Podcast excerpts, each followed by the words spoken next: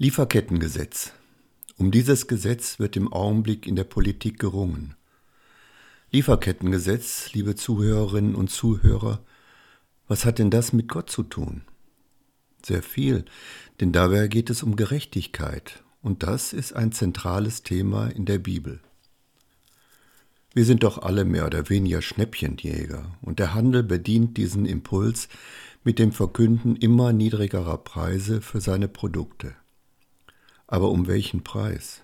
Wer zahlt dafür, dass wir billig leben können?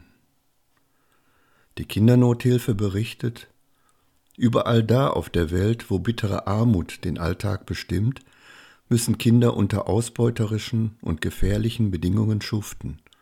Auf Plantagen, in Bergwerken, Steinbrüchen, auf Müllkippen oder als Bedienstete in reichen Haushalten. Das bekümmert uns aber können wir daran etwas ändern?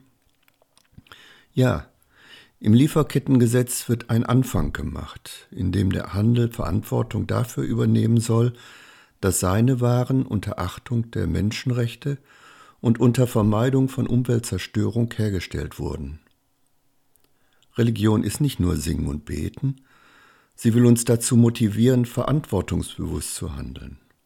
Liebe deinen Nächsten, er ist wie du, er hat die gleichen Grundbedürfnisse wie du.